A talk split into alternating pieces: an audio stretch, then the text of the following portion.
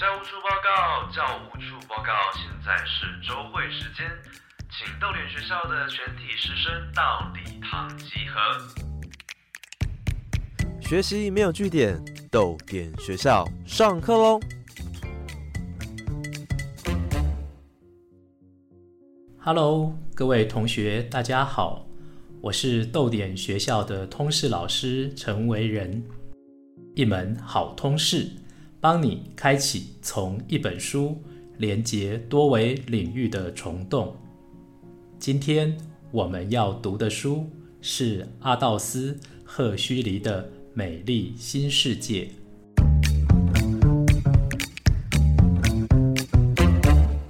说到赫胥黎，或许我们都不仅仅只认识一位，比如说这一位汤马斯·赫胥黎。曾经写过《演化论与伦理学》这本书，在一八九八年由严复翻译成中文，书名就是《天演论》。这里面还有几句重要的 slogan，到现在仍然脍炙人口。比如说“物竞天择，适者生存”。当然，这未必是汤马斯·赫胥黎的原意。汤马斯·赫胥黎是一位生物学者。也是达尔文的忠实信徒，所以他还有一个外号叫做达尔文的斗牛犬。当严复在翻译这本书的时候，其实加入了很多社会学家斯宾塞，还有他自己的进一步诠释，可以说为社会达尔文主义做了不少推波助澜的工作。我们今天要介绍的这一位小说家叫阿道斯·赫胥黎。其实刚才的汤马斯和胥黎就是他的祖父。从这里我们也可以感觉得出来，赫胥黎家族其实在整个英国近代史算是一个声名显赫而且人才辈出的重要家族。阿道斯·赫胥黎出生在1894年，卒于1963年。从这样子的一个时间段线，我们也可以感觉得出。阿道斯·赫胥黎其实经历了整个十九、二十世纪变化的那一段重要时刻。二十世纪的上半叶到中叶，这一些影响世界深远的战争、科学、哲学、心理学、社会学，其实也在阿道斯·赫胥黎心中留下了深刻的印象。阿道斯·赫胥黎后来把这些感受都写进了他的著作当中。我们今天要介绍的《美丽新世界》就是其中的一本代表性著作。赫胥黎的《美丽新世界》和欧威尔的《一九八四》、萨米尔钦的《我们》并称三大反乌托邦小说经典。乌托邦其实指的就是一个不可能出现的理想社会，或者是社会里面的事物。当我们要努力达到。或是刻意达到那样的境界的时候，其实要付出的代价远远超乎我们的想象。我们一起先来看一看出现在赫胥黎美丽新世界里面的这些理想事物会有哪些。比如说，每一个人一定都有工作，保证你不会烦恼，而且每一个人到死前一刻都永远可以保持青春。永远都不会老，即使到死的那个时候，你也不会去惧怕死亡。性爱、感官、各种享受，毫无任何的限制，在生活当中唾手可得。即使以上这些都不能让你感到快乐的话，还有一个最后手段，就是每个人都可以吃下一片称为梭麻的神奇药物，只要吃下去。人就可以达到平和、快乐，对自己的一切都感到满足、愉悦的状态。美丽新世界其实还是统合在一个一神教信仰之下。这个新世界里的真神其实是个历史当中的真实人物，他的名字在全世界或是台湾的街道上也天天都看得到哦。小说里的故事发生在 A.F. 六百三十二年。也就是这个人物或是事件之后的六百三十二年，倒推回去，A.F. 的元年其实就是公元一九零八年。小说里我们最常听到的宗教赞美词就是福特福气，无主福特。没错，这位真神就是福特汽车的创办人亨利·福特。一九零八年，福特汽车厂推出了人类历史当中第一款量产车——福特 T 型车。在那个时候，福特 T 型车带来了一个划时代的创举啊！不管是它的美学，或是总共将近一千五百万辆的产量。底特律工厂除了大量生产 T 型车之外，同时也造就了全世界第一条流水装配线。每一位员工只要用最短的时间、受最少的训练、熟悉最少的技术，就可以在整个流水装配线上加速汽车的产能。当然，除了硬体之外，背后就是有一套全新的工业工程管理技术的革新，这在人类工业史上是个非常非常重要的转捩点。所以 T 这个字在小说里面也变成了一个神圣符号，比如福特就是站在 T 字架的前面，伦敦的查令十字路也变成了查令 T 字路。我们不妨想一想，如果一切都可以像流水装配线技术。这样子大量生产，那如果把人类的外形特质也通通都放进这个设定，每个人的地位、每个人的工作也都在高度的管理当中各安其位，那这样子的一个社会会是怎么样的一个光景呢？如果人的品质也像汽车厂一样，能够精确的管控跟分级，那么。你会想当一辆保时捷还是 Toyota？老师在这里问了一个奇怪的问题，不是问你想买保时捷还是 Toyota，而是问你会当哪一款车款。何况绝大多数这并不是我们可以决定的。比如大家一定都听过印度的种姓制度，种姓制度到现在影响印度仍然非常非常的深远。在赫胥黎的美丽新世界里头，其实也借用了这个模型，把所有的人都分成阿尔法、贝塔、伽马、德尔塔、epsilon，总共五级。那每一级又分为 minus 跟 plus，也就是各分正负，一共也就是十级，形成了一个位阶非常非常严密、所思所值各有不同的社会。这一切都是由领导者元首决定的。比如讲，贝塔小孩在晚上睡觉的时候会经由睡眠学习，其实也就是催眠，不断的重复。阿法小孩穿灰色，因为他们聪明的吓人，他们比我们努力太多。我能当个贝塔实在是太好了，因为我不必那么努力。而我们又比伽马和德尔塔好太多了。艾普西龙更糟糕。哦，不不不。我不想和 Delta 的小孩玩。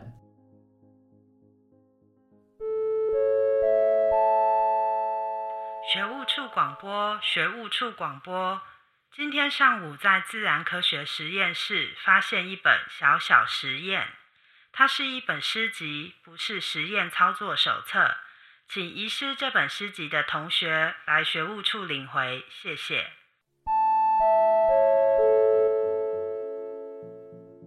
位于新墨西哥州的野人保留区，面积约五十六万平方公里，里面居住了大约六万名所谓印第安人或野人，周遭围绕着约五千公里长的高压电网。虽然名为保留区，其实更大的意义是让来自于文明世界的观光客，在经过对比后，更加感觉重回文明的美好。这些野人保持着几千年来的生活方式，有独特的风俗习惯与宗教仪式。更重要的是，这些野人居然还保有家庭，还以天然而恐怖粗鄙的方式生产下一代。这些都让观光客感到瞠目结舌。伯纳德这趟旅行其实并不顺利，一来是女伴列琳娜对野人保留区其实不感兴趣。一路抱怨远离舒适圈的各种不便，当然这些靠几片梭麻还可以暂时解决。但是当伯纳德在途中接获了自己将被主任调往冰岛的确定消息，这就让他玩性全失，满脑子只想着如何保有自己的前程。在不甘不愿的参观过程中，伯纳德与列琳娜发现了一个奇特的野人男孩，不但说着各种奇怪的成套成篇的词句，而且显然也遭到其他的野人同辈排挤霸凌。在进一步探寻后，伯纳德发现了一个重大的秘密：原来这个男孩约翰的母亲，并不是部落土生土长。而据说来自于外头的文明世界。这位名为琳达的妇人，在一次旅行中意外失踪，并且被部落收留，而且此时她已经怀孕。这在文明世界是断断不可以发生的严重错误。这也注定了她重返的无望。伯纳德在向这位衰老邋遢、整天酗酒的琳达打探后。居然拼凑出了一条可以让他人生扭转的重大线索。原来，这位琳达就是当年一个很快就让人遗忘的野人保留区失踪案的女主角，而与她同来旅行的正是伯纳德的上司汤马士。伯纳德立刻策划了一场反击行动，决定将约翰和琳达带回文明世界，而一场波澜。也将就此掀起。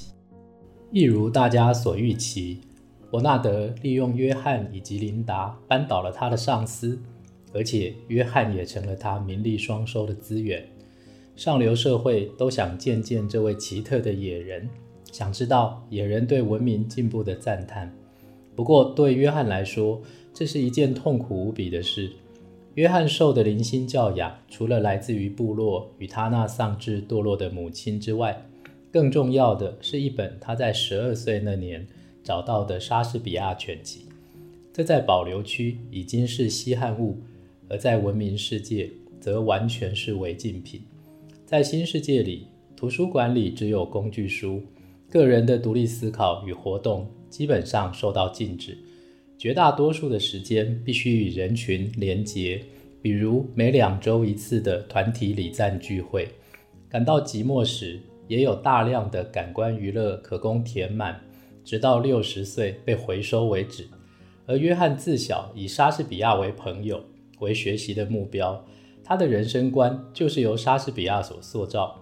我认为莎士比亚可以说是人类情感的标本资料库，收纳了一切关于爱恨。关于嫉妒、关于背叛与复仇的案例，约翰等着一位理想的朱丽叶，而八卦的是，列琳娜也看上了约翰俊俏青春的肉体。她大胆的勾引，就把约翰弄得几乎要精神崩溃。莎士比亚是小说里最重要的背景音，是出现最多的梗，连小说标题都来自于《暴风雨》中米兰达的名句：“How beauteous mankind is。” Oh, brave new world that has such people in it！美丽的新世界啊，有如此这般的人们。Brave new world 既有崭新，也有勇敢迈向新世界的意思。满口诗句，情感丰沛的约翰，与冷静和谐的新世界格格不入。新世界禁绝一切文学、哲学、自由创作的艺术。即使对偶尔偷偷享受创意的河姆霍兹而言，听到约翰朗读《罗密欧与朱丽叶》，人不禁为父母这种奇怪玩意儿，居然想干涉女儿想去用谁的荒诞剧情而大笑。这使约翰大为受挫，并决定不再把珍珠跟猪分享。同时，约翰也开始策划一场更大的行动，好直接与世界的操控者、统治者正面对决。其实，在美丽新世界中，还是有书籍、有著作的，但基本上只有极高层看得到。当然，也能决定这些成果该不该被看见。比如，科学是有用的，但想探索世界的科学精神就非常危险，不值得鼓励。这时就需要有个守门人来把关筛选。当约翰了解这件事后，就非常想和这位至高管理者见面，并来场彻底的辩论。于是某天，约翰在医院中对领取梭麻的群众高声演讲，强调梭麻是毒药，所有的人都该觉醒并夺回自我。当然，约翰与赶来收拾的伯纳德与荷姆霍斯马上就被压制逮捕，最后也如愿见到了世界领袖之一——西欧统治者穆斯塔法蒙德。这位想象中的大魔王其实一点都不邪恶，相反的，还非常温文儒雅、博学多闻。他独享，并且几乎消化吸收了所有的知识。对文学、哲学、艺术、宗教也如同学者般熟稔，只是他很清楚，这些对新世界是有害的。福特这位真神虽然是被制造出来的，但代表的是一种人类进化的新秩序。穆斯塔法蒙德理性精准地控制、调整整个体系的运作，就是为了让人类从动乱的诅咒中脱离，达到永恒的平静、和谐。人我一体的境界。这场约翰与穆斯塔法蒙德的辩论，堪称是全书核心中的核心，也是我认为最精彩的一段。约翰满心以为人的自由胜过一切，苦难也是生命的价值。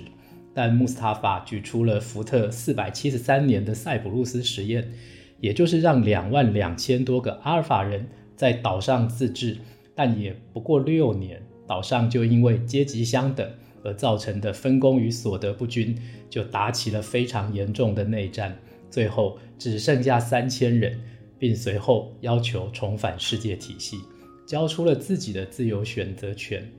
他们又辩论到，过去的人之所以需要宗教，是因为畏惧年老，畏惧未来。现在人已经不会再衰老，也不必害怕死亡，活着的时候一切丰足。每分每刻都被美好的享乐塞满，也就没什么诱惑需要抵抗。人与人之间不再有责任跟义务。以下这句话大家不妨听听。穆斯塔法蒙德说：“没有父母折磨他们，没有要赋予强烈感情的妻子，或者是小孩，或者是爱人。也就是说，这是个不会有情感勒索的世界。以前要拼命锻炼自己的道德，降低自己的不满。现在即使再怎么糟糕。”一个药瓶就能携带你一半的道德感。梭麻这个文明结晶具备所有基督宗教与酒精的长处，却全无他们的短处。如果我们先放下由当今社会塑造的价值观，仔细听听穆斯塔法蒙德的叙述，也非常有可能觉得这根本没问题、没毛病。反而是不断强调人的情感体验、人的自由权利的约翰，在这里显得左支右绌。空话连连，甚至十分蛮憨。辩论的过程的高低起伏，还有约翰·伯纳德和荷姆霍斯最后落得什么结局，我这里就卖个关子，把乐趣交回给大家。毕竟小说的细腻之处，还是要从阅读中才能发现哦。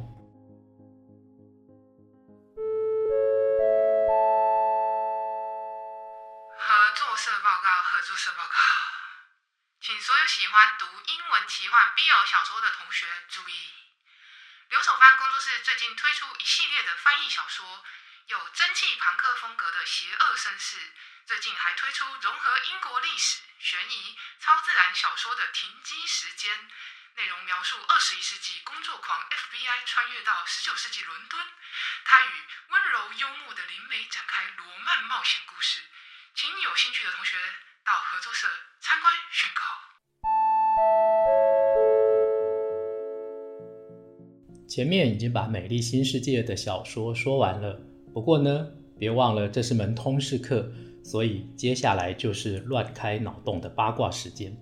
我们即将揭开的是一段封印在黑暗中的人类饮食历史。如果你觉得自己的心智未成年，而且道德感坚强，以下这一段就还请斟酌收听喽。经过前面的防雷提醒，咱们就一起迈入地雷区吧。大家可能都听过一个冷笑话，就是神农氏的遗言是什么？没错，就是呃，这草有毒。不过我觉得，在神农氏把自己实验到挂掉之前，一定有更多哦，这批很纯的经验。迷幻植物打从文明初期就深深影响人类的感官与神秘体验。我们甚至可以推测，这些植物甚至直接影响了出源宗教。并且与巫术、萨满息息相关。甚至有一种大胆的推论，就是我们的灵长类祖先正是不小心吃到了一些菇菇或者是恶魔果果，才使大脑神经元飞跃进展，开启了语言与自我反思的功能，因而升级成了 Homo sapiens，也就是智人。这就是所谓的克盲猿理论，克到盲掉的猿猴理论。当然，为什么迷幻植物会退出我们的生活或教育视野？这就是非常绵密而且复杂的政治宗教全势权运作后的结果了。但无论如何，这种天然的雄厚的玩意儿是不可能完全消失的。它转而隐藏在各种文明的皱褶或者是裂缝里，甚至成了可追寻真正自由的管道。赫胥黎就对这一切非常感兴趣。比如，他就有另外一本我认为不亚于他所有小说的纪实著作《The Doors of Perception》。中译也译得很妙，就叫众妙之门，借用了《道德经》玄之又玄的比喻。这是赫胥黎在使用了梅斯卡林这种经由乌羽玉仙人掌提炼的迷幻药之后，以大作家之笔写下的第一手珍贵报道和讨论。赫胥黎本来就对灵修神秘学极度关注，有了梅斯卡林的经验，他仿佛发现了一条通往神圣之境的捷径。可是这并不能让他完全满意，因为这种来自于植物的药剂仍然有许多纯度还有生物碱的问题。这是所有的天然植物，比如当今流行的亚马逊死藤水之类的缺点。当然，有许多朋友会马上想到大麻，这更是与人类如影随形的资深好朋友。无论是医疗或者是娱乐用。其合法与否，已经是整个世界没有办法回避的趋势或者是议题。然而，大麻算是种软性药物，虽然蛮可以让人舒缓放松，可是致幻性很低。换句话说，大麻对于改变心灵的作用并不高。其功能虽然近似于《美丽新世界》里的梭马，但是以赫胥黎追求的标准来说，这显然是不够的。那么，世界上到底有没有最救急、最有效的心灵启迪药物呢？在这里，我们先来协议一下使用的名词，像大麻、梅斯卡林、赛洛西宾等植物提炼物，或大家常听到的人工合成药物，比如摇头丸 （MDMA） 或新兴的喵喵，我们都先称之为药品或药物 （drug），而不称带有批判或道德意义的毒品。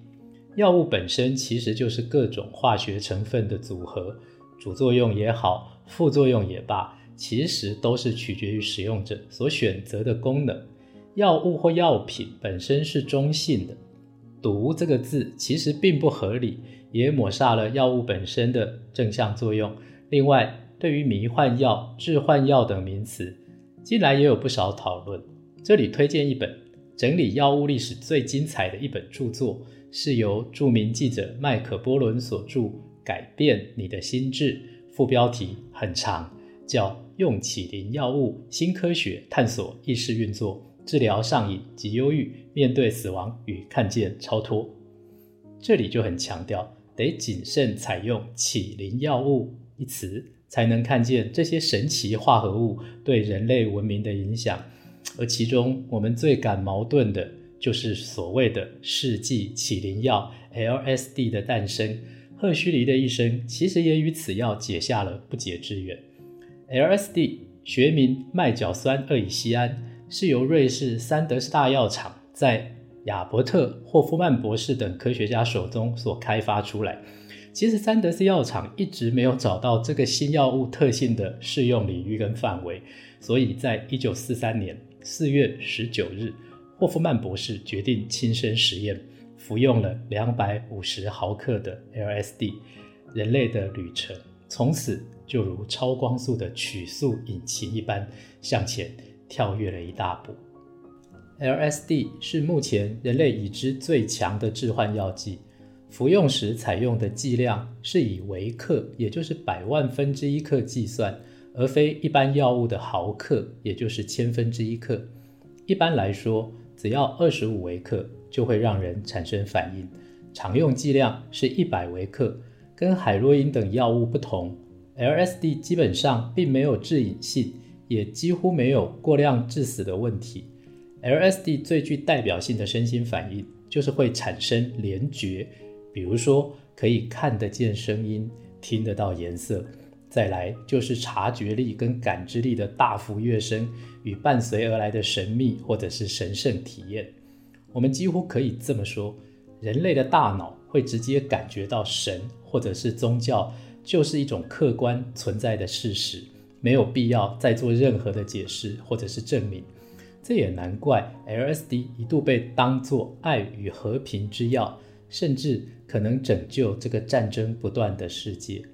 霍夫曼当天服用了超过正常剂量两千五百倍的 LSD，而且他还是骑脚踏车回家的，这就是著名的脚踏车幻旅。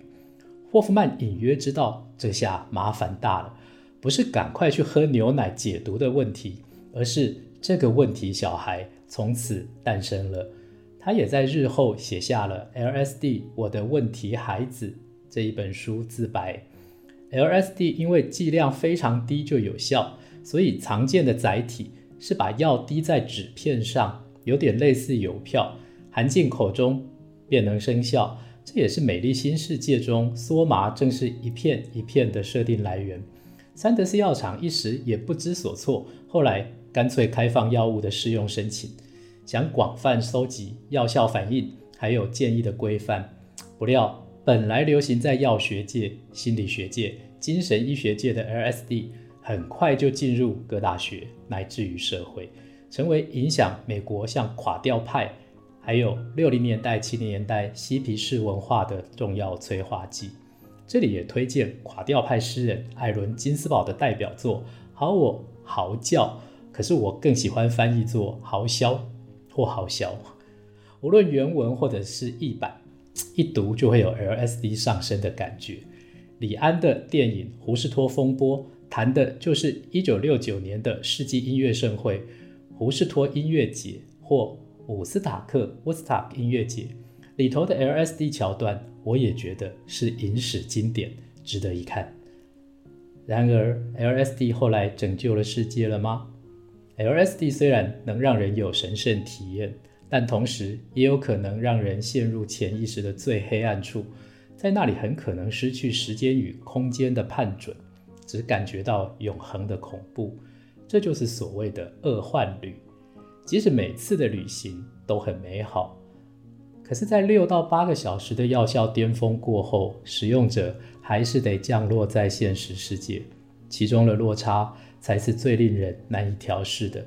于是，在一次次增加剂量的过程中，人的迷失感不减反增。虽然有人从此离弃药物，走向了真正的灵修，可是 LSD 也不免落入了娱乐跟启灵的两难，开始被公权力盯上，并且成了管制禁药。当然禁啊，哪次不禁？能不能进入商业、官民共利？到底有没有利于健康？跟政教体制？可不可以放任人民追求放逸、脱离秩序的自由，一直都是各种药品的辩论重点。欧洲，比如像荷兰这些国家的药品开放政策，的确解决了不少地下交易、药物品质的问题。可是，这就表示药物与人取得了平衡吗？当然没有这么简单。大家也不妨想想，一种米养百样人，那这些药物用在各种人身上，会产生多少的可能？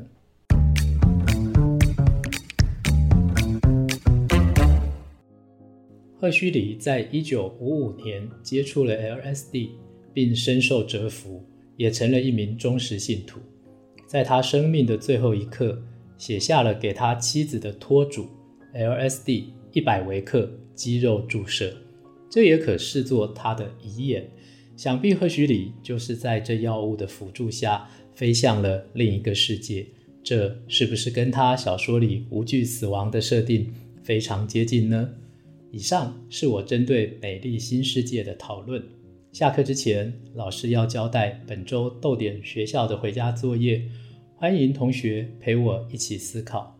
如果现在梭麻已经开发成功，而且将由政府配发，要先征求一群志愿者作为测试，你愿意用药物消除自己所有的情绪，换来一辈子的平静吗？如果你对今天的课程有任何想法，或者是想具体回答本周的回家作业，欢迎前往豆点文创的 IG 留言讨论。谢谢你的收听，我是通识老师陈维仁。学习没有据点，豆点学校下课喽。